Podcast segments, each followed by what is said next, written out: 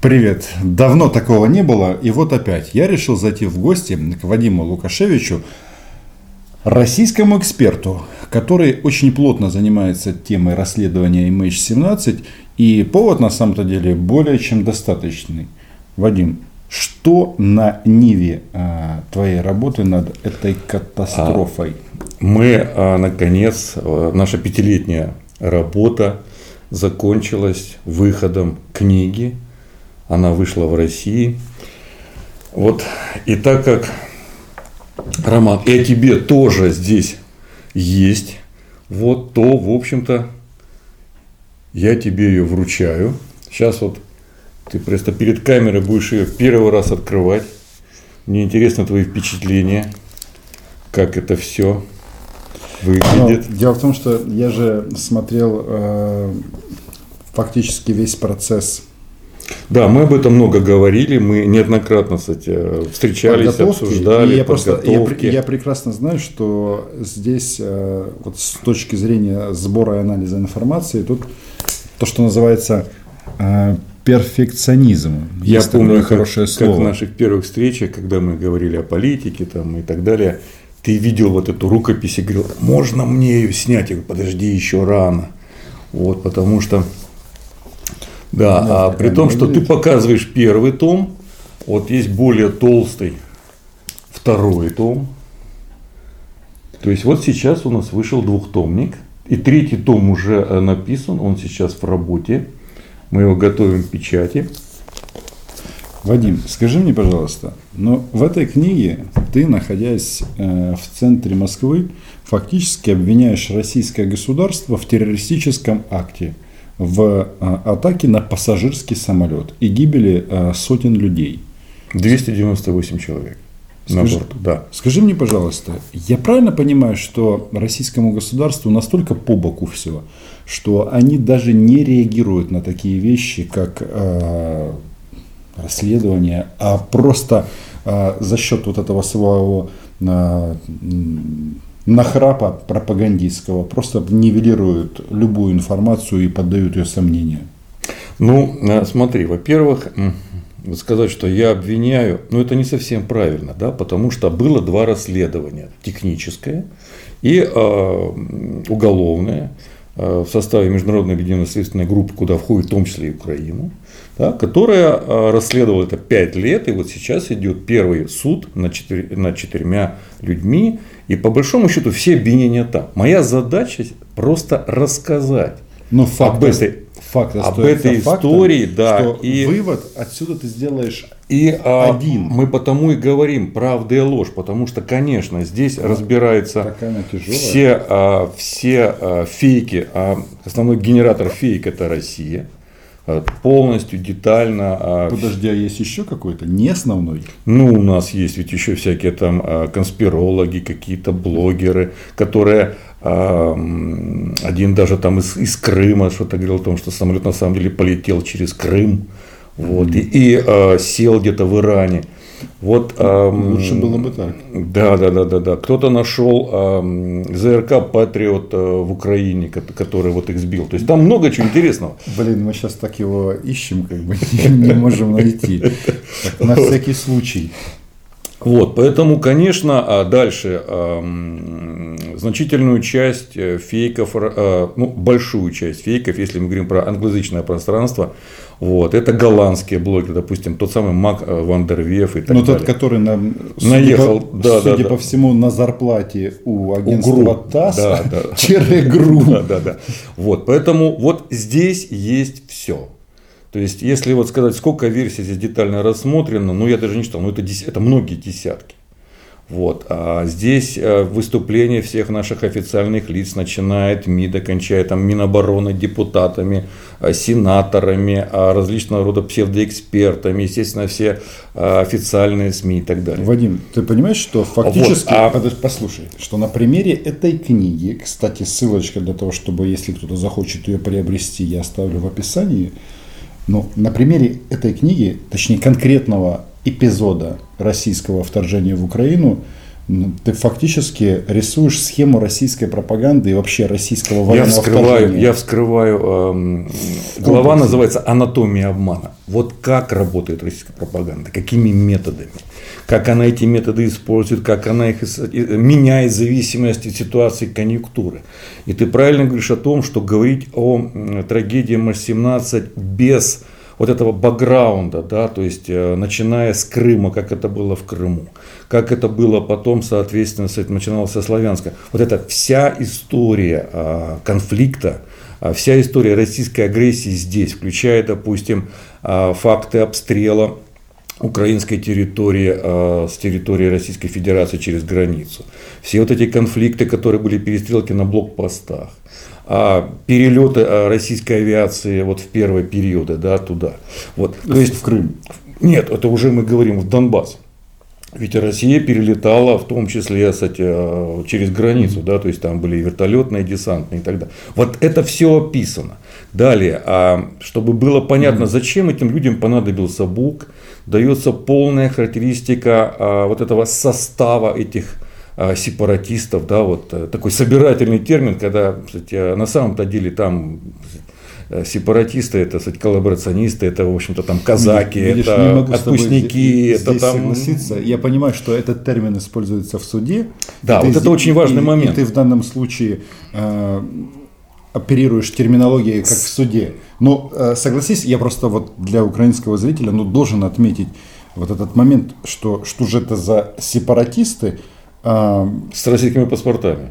Которые из-за границы приехали. Вот. Они хотят отделиться. Вот здесь очень важный тогда момент. они становятся а, оккупантами. Да, опять же, соответственно, обращать к украинской аудитории, потому что мне очень часто как бы вот за это достается, но а я... без, без, без э, вот, да, да, да, без, бескомпромиссно. Ну, это понятно.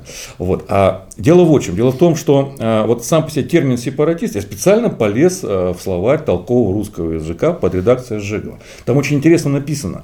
А сепаратисты – это люди, ведущие вооруженную борьбу против центральной власти за отделение. Понимаешь, да? То есть вот такой собирательный термин. И именно Поэтому. А оккупанты тоже за отделение. Вот, ну, оккупанты они оккупируют, понимаешь?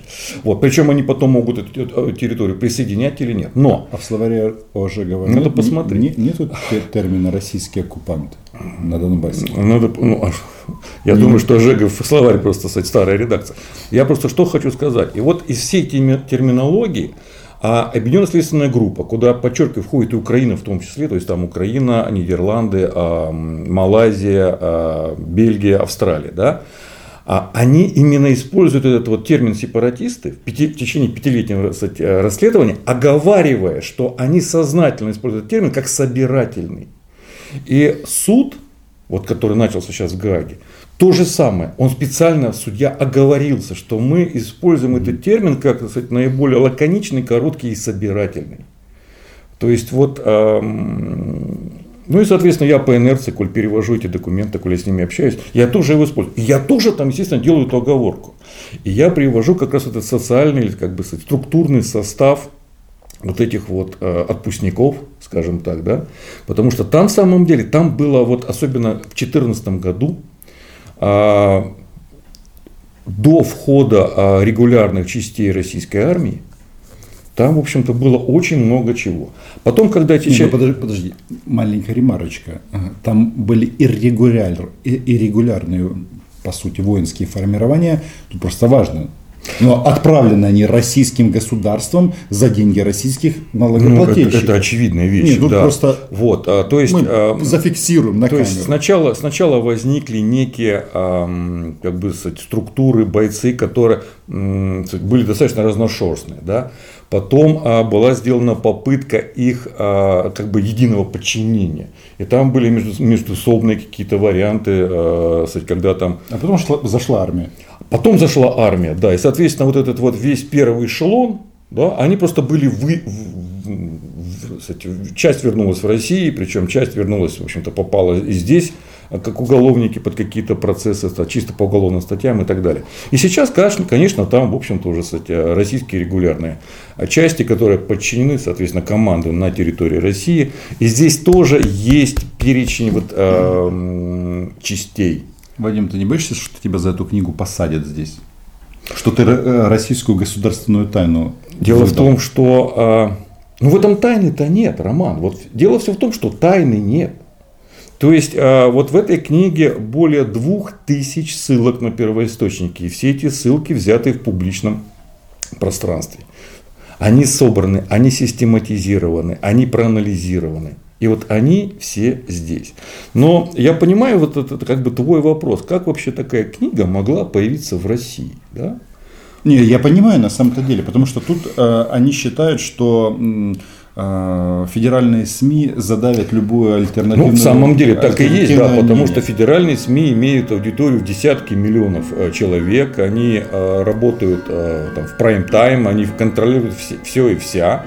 Поэтому а книга, которая выходит небольшим тиражом, это по большому счету ну, не противовес госпропаганде. Да? И вот буквально сегодня мне ответили, э, то есть я запросил одно наше центральное информационное агентство, может ли вам интересовать, а, не мешает нам Нет. звук Биг Бен? Вот, а, Агентство ТАСС, извини, запросил.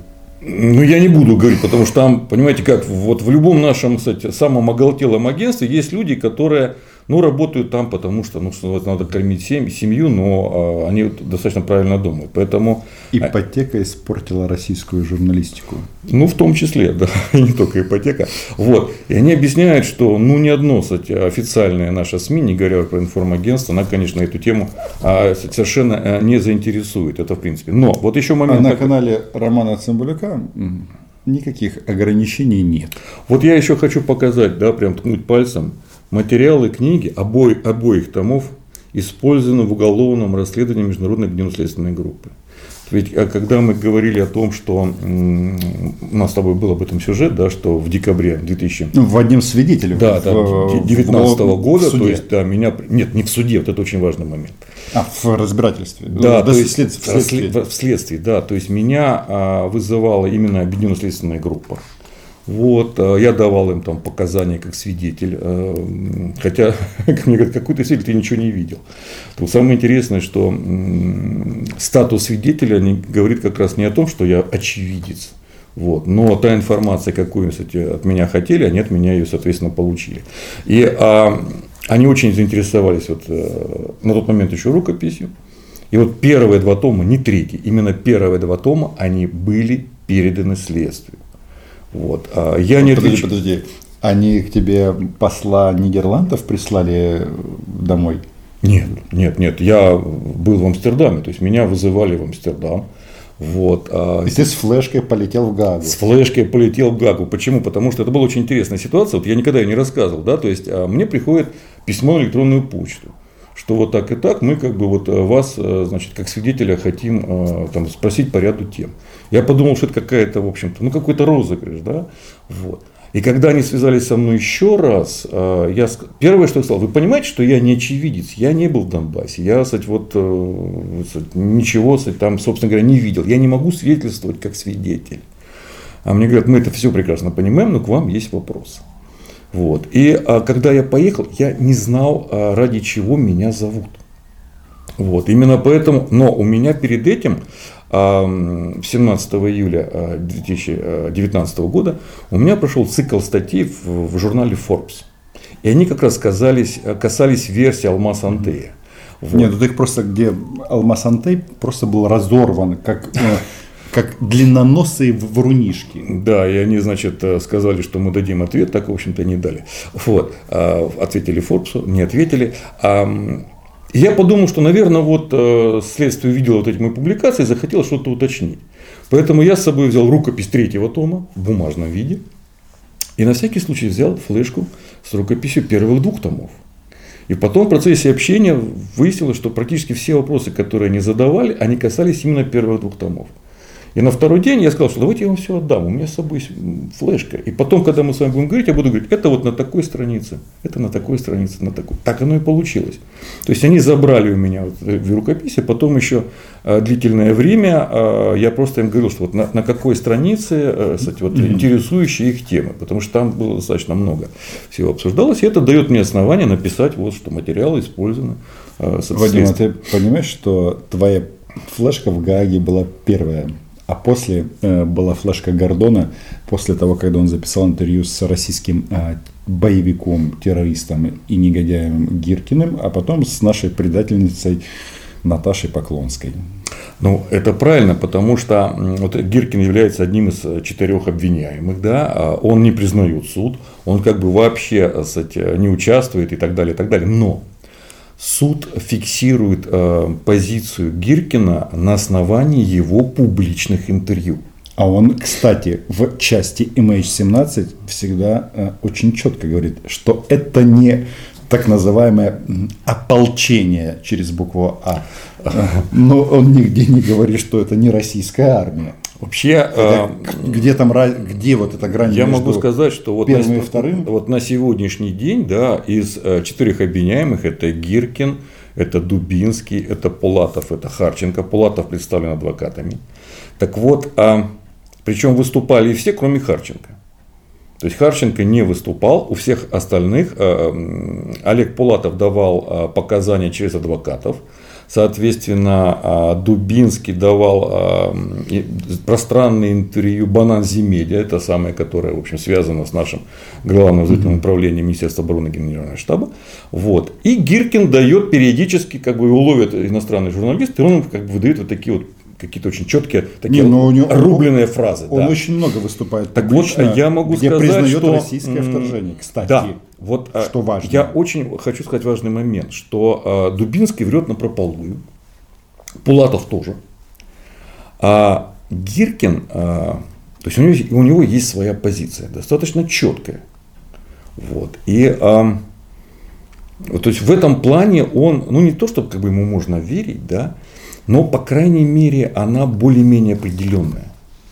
Вот. Все это дело, соответственно, здесь вот есть. Так вот, я могу сказать, вот сейчас уже, когда книга вышла, а, я думаю, можно рассказать, как вообще она появлялась, вот как все это, кстати, работа происходила. Работать мы начали в ноябре 2016 года, то есть фактически вот уже сколько, да, получается, пять лет назад. Об этой работе знало буквально несколько человек, самых доверенных лиц. А, в процессе работы постоянно а, было несколько доверенных людей. Это как, я вспоминаю еще братьев Стругацких, которые говорили, что когда они еще были в советское время в опале, они говорили, что вот рукописи, чтобы они не исчезли, они должны находиться у твоих друзей, которым ты абсолютно веришь, но с которыми ты можешь годами не общаться. Угу. То есть, как бы вот такие, знаешь, да, то есть вот э, отдал и как бы забыл. Вот. А, поэтому э, прекрасно понимая, что это такое, как это все происходит, вот это все, значит, мы э, наработали. И фактически возникал вопрос, когда выходить как бы в публичное пространство. А, первоначально у нас была идея о том, что мы да, естественно, что нам достаточно много людей помогало. Все, все, кто помогал в России, практически все они инкогнито. Именно поэтому я никого в книге-то, в общем-то, вот за работу над рукописью не благодарю. Потому что иностранцев я назвать могу, допустим, Рому Цымбалюка, Роман. Кстати, да? а в каком ключе? Вот мне вот. интересует вопрос. А. И на какой страничке?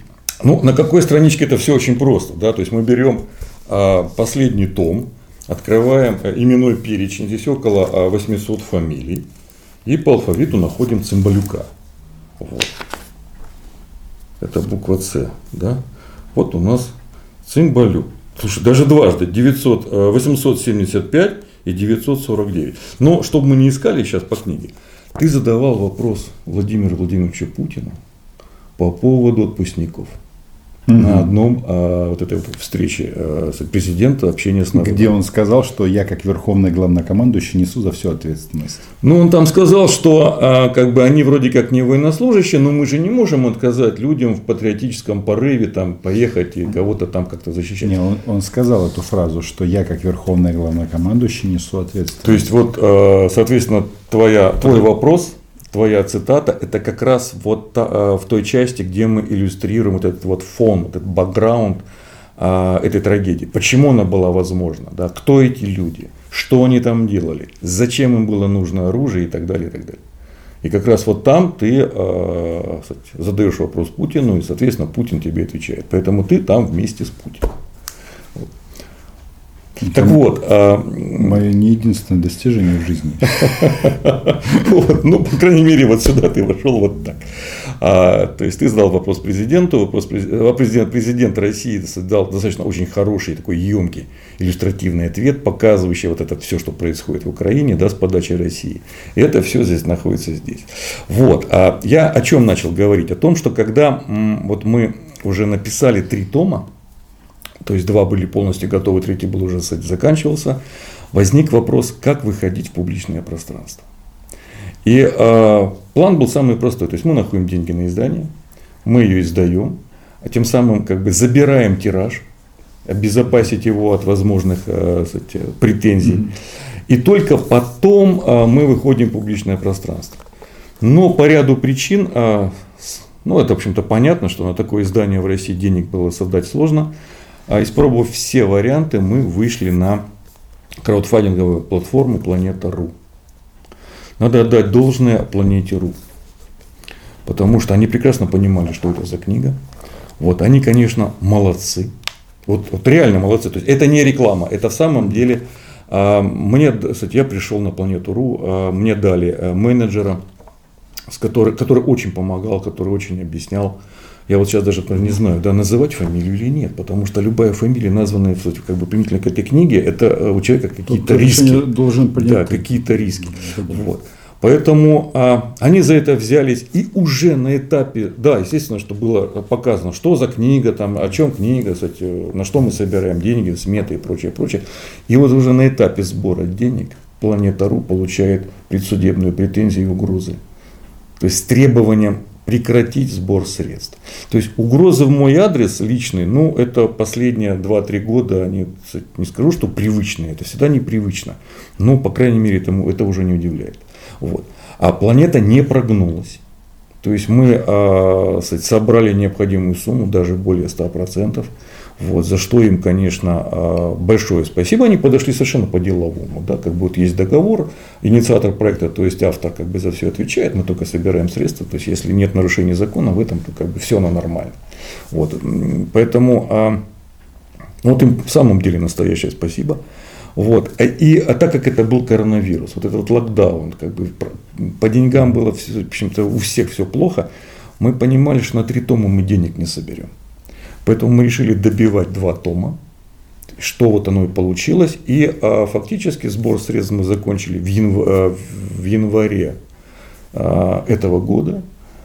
И я обещал людям книгу где-то в марте.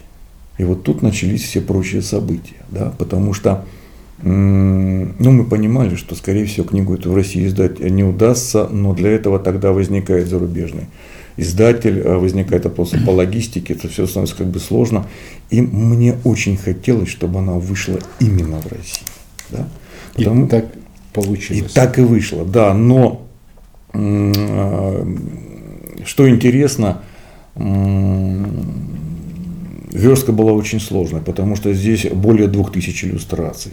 Здесь порядка 400 QR-кодов, которые а, позволяют а, увидеть вот эти все видео, документы и прочитать. То есть здесь не просто, ну вот, допустим, ты сейчас перелистнул, да? Вот это, так, нет, где-то здесь. Вот, например, факты обстрела с географическими координатами украинской территории а, и нарушение воздушного пространства а, Украины в начале 2014 года. То есть прямо описание точки координаты. Вот, то есть это все. Это, здесь мы говорим о том, что, допустим, нужно, нужно ли было Украине использовать средства ПВО. Да? у этих э, сепаратистов, в кавычках, вроде как самолетов не было, и зачем тогда Украина, допустим, держала средства ПВО э, там, в зоне АТО или рядом с зоной АТО, к примеру. Да? Вот. И в конце концов мы нашли издательство, мы заключили договор. Его не закрыли еще? Слушай, дальше. Перечислили средства, а, стали работать над макетом. Было все достаточно очень сложно. Вот, порядка полтора месяца мы согласовывали макет, потому что, ну, на самом деле, очень сложная верстка, очень много, кстати, возникало вопросов. И когда мы уже подписали это все в печать, а по договору с издательством, а, я как индивидуальный предприниматель, я несу всю ответственность ну, как бы за нарушение законодательства в части там, в части содержания. Да, в части содержания. Это моя ответственность. Вот. Ну, тут, подожди, тут твоя фамилия. Да, ну вот. Но в любом случае, э, уже когда значит, все было согласовано, мне позвонили и сказали, знаете, мы не можем это напечатать. Вот у нас есть э, совет, который читает, что мы издаем, они читали несколько дней, у них с волосы стали дыбом, мы не можем это напечатать.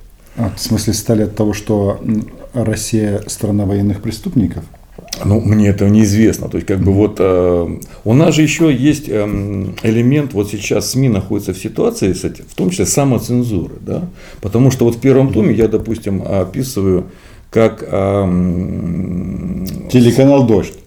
Телеканал Дождь, да, как он снял фильм который должен был выйти в конце декабря 2014 э, года по поводу вот этих вот снимков, которые сделал, а, а, экспертизы снимков, которые сделал Павел Олейников вот с окраины Тореза. Это первая фотография дымного следа ракет. Вот. И а, им сказали, что если это выйдет в эфир, вот он выйдет вот э, там в 5 часов вечера, да, а к 9 у вас уже не будет лицензии. И вместо этого в этот же день прибежал а, в комсомольскую правду, прямо с Украины, этот вот перебежчик, предатель Агап, Евгений Агап. Хочешь сказать, что... И принес версию капитана Волошина. Да, понимаешь, У- да? Украина все-таки правильно поступила, что забанила дождь у нас. Дождь. Вот. А в любом случае, а, вот я говорю о том, что самоцензура. И самоцензура в том числе и у издательств. Понимаешь, да? То есть, э, вот. Короче говоря, они объяснили мне, что никак это невозможно. А, при том, что эта типография, а, она дала ИСБН. Да? То есть, вот, э, кстати, ИСБН, то есть, это тот самый, без, без которого книги-то нет. То есть, можно издавать, конечно, без него, но это будет сам издатель. Все, что родить ребенка, но его не зарегистрировать. Вроде как бы есть, вот, растет, э, кушать просят, но его не существует. Вот. А, но так как деньги им уже были заплачены, я подозреваю, что за это время они уже частично их съели. Потому что отказ от печати нужно было возвращать все эти деньги. В общем, в конце концов, они пошли на такую интересную схему. А ИСБН отзывается, они готовы печатать, но никакого упоминания в типографии выходных данных на последней странице всегда, да, вот, соответственно, у нас. А где она сделана? Да, в любой книге у нас вот есть выходные данные. Вот. И, соответственно, вот где-то здесь вот внизу должна быть типография. Ты хочешь сказать, что там этого нет? Нет. Никакого упоминания о типографии нет. Соответственно, а мы нашли, вот видишь, вот здесь вот его нет. То есть должна быть адрес типографии и так далее. Вот, поэтому э, нам пришлось искать другой СБН, другое издательство, которое за это дело взялось. Соответственно, вот именно поэтому здесь нет типографии, здесь нет фамилий э, корректоров, э, половины редактор, художника, дизайнера, обоих верстальщиков. Каждый том э, верстался отдельный человек, верстальщиков и типографий. То есть фактически книга существует, да, у нее, кстати, реальный СБН, она зарегистрирована в книжной палате. Вот. Но а, она издана вот таким способом, не скажу, полуподпольным. Но тем не менее. И еще момент. А есть бумажная версия и есть электронная версия книги. И когда вот типография сделала вот этот вот ход, да, мы сменили типографию, то есть та, которая первоначально, в общем, с той вообще было все печально. Для того, чтобы ни у кого не возникло мысли что-то сделать с тиражом, я начал опережающую рассылку электронной версии. Потому что когда мы собирали деньги, спонсор мог взять, а, заказать бумажную версию или электронную. По большому счету, сейчас век интернета, электронная версия это тоже книга. со всеми, соответственно, выходными данными. Ну, есть, по сути, да. Да, и тем самым, когда я разослал более первую сотню электронных версий, я тем самым обезопасил бумажный тираж. Потому что даже если сейчас теоретически можно его там взять, арестовать, изъять из продажи и что-то с ним сделать, электронная версия все равно будет жить. То есть это уже неизбежно. Вот. Естественно, что э, ну, угрозы раздаются и сейчас, вот, но это угрозы э, отдельных наиболее трепетных физических лиц. Скажи мне, пожалуйста, вот она называется «Трагедия МШ-17. Правда и ложь». Суд в Гаге. Как ты считаешь, российское государство когда-то за это преступление ответит? Роман, мы уже отвечаем. Ну, понимаешь, вот а, третья волна санкций, она формально а, там, не совсем за МH17, но она именно за него. То есть первая волна санкций антироссийских, да, это Крым. Вторая это Донбасс. лайт-версия. Да. Тоже лайт-версия.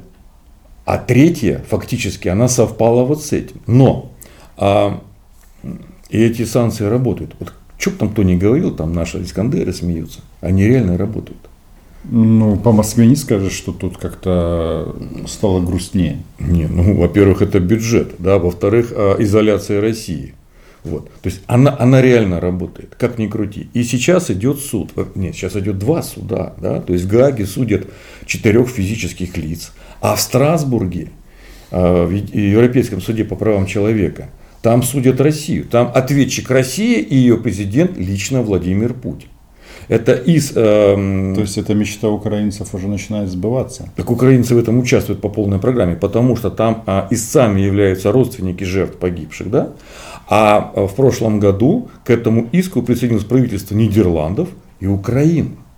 И доказательная база у обоих судов одинаковая. То есть, и получается, что э, в Гааге, да, вот сейчас уже понятно, уже объявлено о том, что суд будет, слушания в суде будут идти до июня, до лета следующего года. Потом суд берет перерыв. Обычно они берут несколько недель. Но сейчас настолько сложное дело, это, наверное, самое сложное дело в истории, а, да, может быть, и мировой юриспруденции, по большому счету. Потому что а, по объему доказательств, по срокам, он уже превышает Нюрнбергский трибунал. Уже. И по большому счету я вот считаю, что мы а, являемся современниками процесса, который просто как современники до конца еще не понимаем. Потому что, а, да, там будут признаны виновными, ну, могут, да, могут нет, мы же не можем говорить за суд, да, вот. Но с моей точки зрения, тот объем доказательств, который обвинение и суд уже озвучили, стопроцентно доказывает вину хотя бы одного-двух а, вот этих вот подсудимых.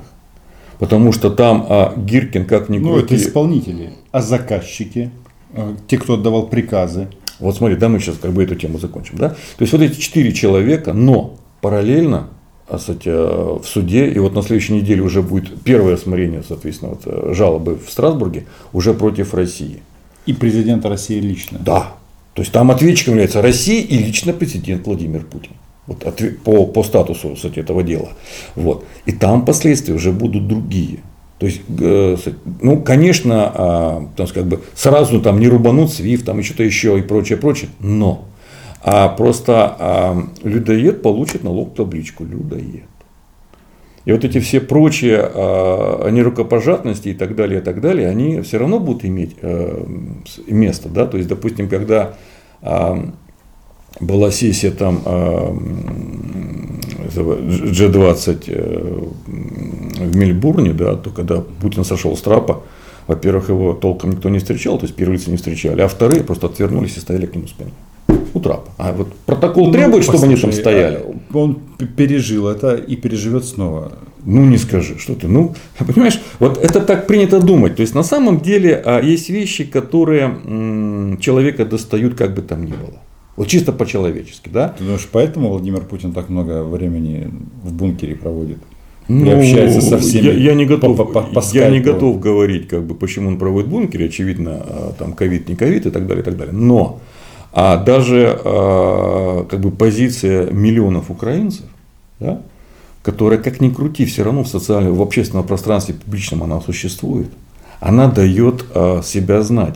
Потому что а, все равно возникает вопрос, а кем ты войдешь в историю? Он же не зря у нас ударился в историю, в исторические опусы и прочее. Ой, ныряет э, так глубоко в эту историю на тысячу лет, причем в украинскую, что самое обидное. Да, на украинскую историю пишут украинские историки.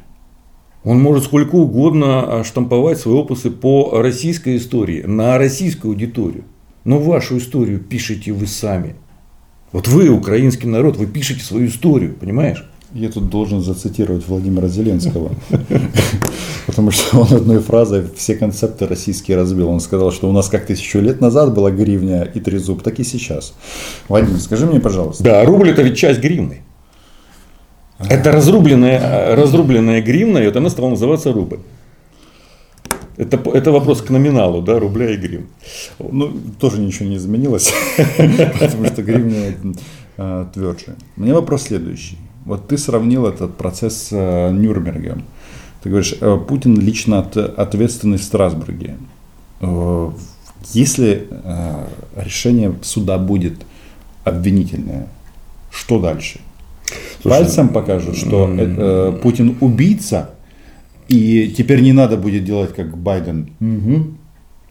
Ты понимаешь, но а, как бы предвосхищать решение суда и, и тем более какие-то последствия а, ну, мне кажется, это неправильно. Да? Мы становимся какими-то там прожектерами или там футурологами.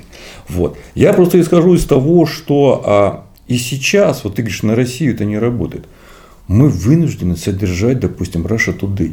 Это миллиардные бюджеты. Для ну, чего? Что? Это комп... ну, извини, мы должны... Вот идут затраты, которые идут на а, как бы контрпропаганду и прочее, прочее. Вадим, ты видел цены на нефть и на газ? Что на Russia Today всегда хватит. Ну, кран прикрыли, открыли сильнее. Роман, я тебе скажу проще. Да, вот я знаю, что сегодня ко мне придет а, Роман Симбалюк. Да.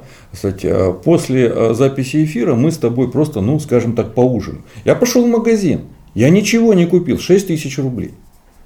Три года назад, четыре, это была тележка сверху. Вот как ни крути. Ты хочешь сказать, что я хочу два сказать... года назад ты мне было видеть, Я хочу видел, сказать, что видеть было тебя приятнее. За последние годы, да, год-два, я, в общем-то, э, я не могу прыгнуть к этим ценникам. Вот, э, то есть обнищание населения, как ни крути, оно, оно вот, фактически оно есть. Это в том числе это санкции, это в том числе а, изоляцией. Мы говорили о том, что импортозамещение это все фигня, мы это все сделаем. Да ни хрена не выходит, не получается. Понимаешь? А, экономическая блокада, как бы там ни было, а стратегические материалы, технологии, да толком все это очень тяжело происходит, понимаешь? Вот мы говорим, там МС-21 самолет наш новый, да, вот он остался без крыла. Ну, без крыла. Мы вроде там что-то изобразили свое, да, взяли, значит, свой углепластик, там технологии, причем у нас критических технологий нет, мы их берем зарубежные, да. У нас нет своего установочного парка, мы вынуждены это где-то брать. Но вот, а, если мы говорим об этом самолете, а крыло, ладно, сделали, а, это вот новое крыло наше, да, углепластиковое, за счет пересертификации отодвинул проект на два года. Но первые 50 самолетов летают с американскими двигателями. Мы говорим, да, вот у нас будет там свой, значит, новый двигатель. PS-90, по-моему. Нет, PS-90 это старый, там этот БД. Вот. А, да, ну хорошо. И вот буквально в прошлом месяце мы снимаем экспортные, а, а, импортные пошлины на ввоз американских двигателей для МС-21. То есть получается, что вот этот наш новый двигатель, который должен быть, кстати, вот, мы должны висеть на МС-21 и стать как бы а, началом линейки отечественных двигателей, ну не получается. То есть, потому что все делалось в Запорожье. И делается, кстати. Ну, не только в Запорожье, потому Теперь, что... правда, для Байрактара. Слышишь, а, авиация – это же вообще а, очень такой глобализированная а, сфера деятельности. Да? То есть, лучшие двигатели в мире делают там 3-4 фирмы. Авионику 3-4 фирмы.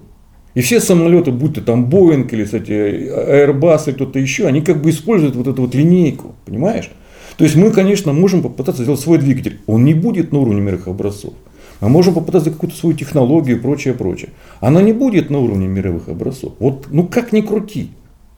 Потому что а, сегодня а, никакой стране, даже самой богатой, будь то там, допустим, а, там Америка, не под силу вещи такие, достаточно глобальные. И как только тебя изолируют от мирового процесса, а это вот, кстати, следствие этой изоляции, в том числе, ну, это как бы эпизод, да, а я имею в виду э, Россия и Украина, вот эти все взаимоотношения и прочее. То есть это сказывается вообще на всем. Но ты вот выйди, ты говоришь, в Москве не чувствуется. Ты вот выйди, э, кстати, вот э, в центре, да, э, включи счетчик и посчитай машины. Едут легковые машины. Сколько там отечественных? Их никогда не было здесь отечественных машин. Ну а вообще сколько их там, понимаешь? Так сейчас уже и в регионах. Просто здесь они дорогие, а в регионах они попроще. Ну, наш автопром, в общем-то, приказал долго жить, так по сути, да, мы только... Ну, это же не значит, что это как-то влияет на баллистические ракеты Российской Федерации. А у баллистических, ее позицию в мире. баллистическим ракетам а, нужны мозги. Вот у тебя э, мы записываем. Это же не наш аппарат, правильно? И микрофон вот у меня висит не наш. Понимаешь, да? То есть э, у нас как что не возьми, вот сзади плазменная панель там и так далее. У нас толком-то ничего нет. То есть мы э, ноутбук граждан... свой делаем. Это ты а, говоришь о гражданской сфере, о военной. Электроника, она везде одинаковая. Более того, требования к электронике в военной сфере, да, с учетом там радиационной стойкости и прочего, прочего, она, кстати, э, эксплуатационных более жестких, она еще более жесткая. По большому-то счету а, мы а, существуем на каком-то заделе советском, ну, допустим, там ракетные двигатели, которые там продавали в Америку и так далее. В общем-то и все. Если мы кстати, возьмем, допустим, космонавтику, ну, там все понятно. Вот есть а, корабли SpaceX, да, Илона Маска, и вот наш есть Союз. Как бы. ну, то есть вот если как только мы начинаем смотреть всерьез, то сам факт изоляции России существенно подрывает возможности России и, соответственно, уровень жизни населения. Вот это объективная вещь, да? А сами акции, э, санкции, ну, это несколько процентов ВВП ежегодно. Как ты думаешь, это когда-нибудь повлияет на то, чтобы нам было легче, ну, Украине в частности? Ты знаешь, вот э, я об этом мы с тобой уже говорили, и э, я повторю еще раз. Украина, вот последние годы, да, она становится настоящим государством и настоящей нацией народом. Потому что украинцы существовали там столетия, да, но вот нация как единое целое, она формируется на противостоянии какой-то угрозе, да, либо колониальная война, либо внешней угрозе. И получается, что вот 14 год, по большому счету, консолидировал Украину. То есть вы сейчас становитесь само, настоящим самостоятельным субъектом, который сам определяет свою судьбу. А любой стране, которая находится в начале этого этапа, всегда тяжело. Всегда есть кто-то, который кстати, вот пытается это э, помешать, вернуть его историю в пять. Возникают исторические опусы, что Украина вот как бы вот э, без нас никак и прочее там братские Мы народы. Живем пока. Вот Прекрасно. и будете жить. И как вы будете жить, зависит не от внешней угрозы, а от того вот от вас самих.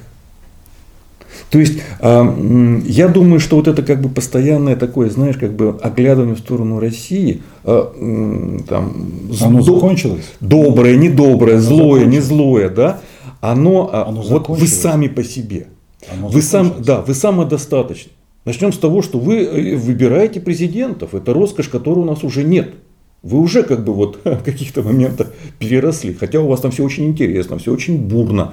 А даже вот посмотри, допустим, социальные сети. Да, а, есть старый президент, есть новый президент. Вся это вот постоянные такие ну, это называется реальная демократия. Ну, это да, это, это вообще-то. Это везде так, кстати. Во всех выборных... Это реальная жизнь, понимаешь? Вот а, по, именно поэтому а у вас, по большому счету, сейчас, да, а, я, конечно, не имею права говорить вот такие вещи, потому что, во-первых, я русский, да.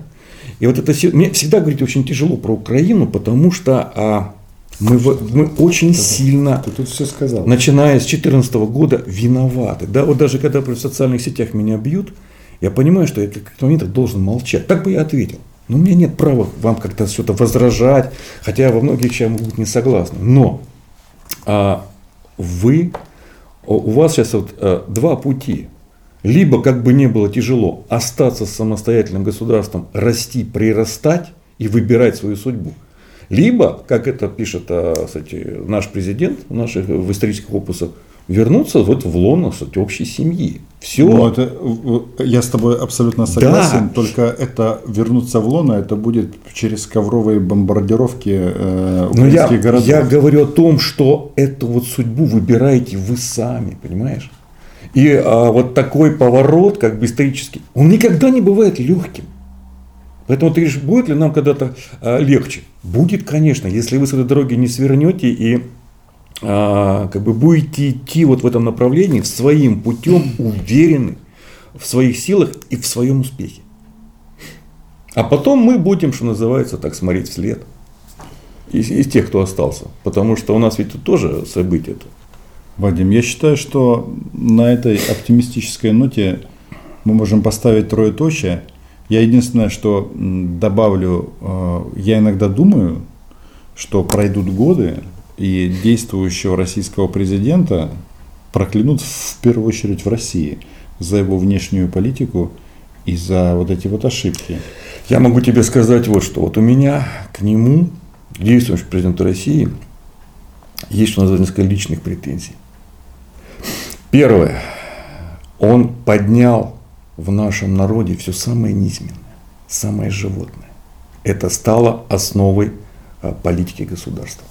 Второе. Он умудрился поссорить два народа, у которых общее будущее, общий менталитет, общая культура. Наверное, общее прошлое. Общее прошлое, понимаешь? Надеюсь, не будущее. А не знаю, вот мы же не а знаем, я, что я будет с Украиной и с Россией. Но а вот то, что происходит сейчас, потому что между нами кровь. Вот можно было сколько угодно бодаться, быковать, понимаешь? Но когда пролегла кровь, мы вспоминаем Бендеру. О, вот такой был там фашист, не фашист. Но вы сейчас а, становитесь а, нацией на примерах вот сегодняшних. Среди вас сейчас живут ветераны. Сегодня среди вас погибают люди вот из-за снайперских обстрелов на границе. Ваше молодое поколение становится нацией, к сожалению, на войне, на противостоянии с Россией. И вот это становится частью вашего генетического кода, как народа, как нации. И вот это заслуга Путина. Понимаешь? И потом можно помириться, там, я не знаю, какие-то репарации выплатить, там, Крым не Крым. Но вот это останется, как вот арабы и палестинцы, как англичане и ирландцы, понимаешь? Как армяне, азербайджанцы, турки и армяне. Вот э, это вот противостояние, оно теперь на поколения, на века. И это заслуга Путина. Да. Вот теперь можно ставить три точки. Да. Я еще раз скажу, что тот, кто захочет э, получить эту книгу, сможет на нее подписаться, э, заказать ее на планете. На планете, да. Электронную версию, бумажную там, Я и так далее. еще раз повторю, что как это сделать будет в описании. Все там очень просто.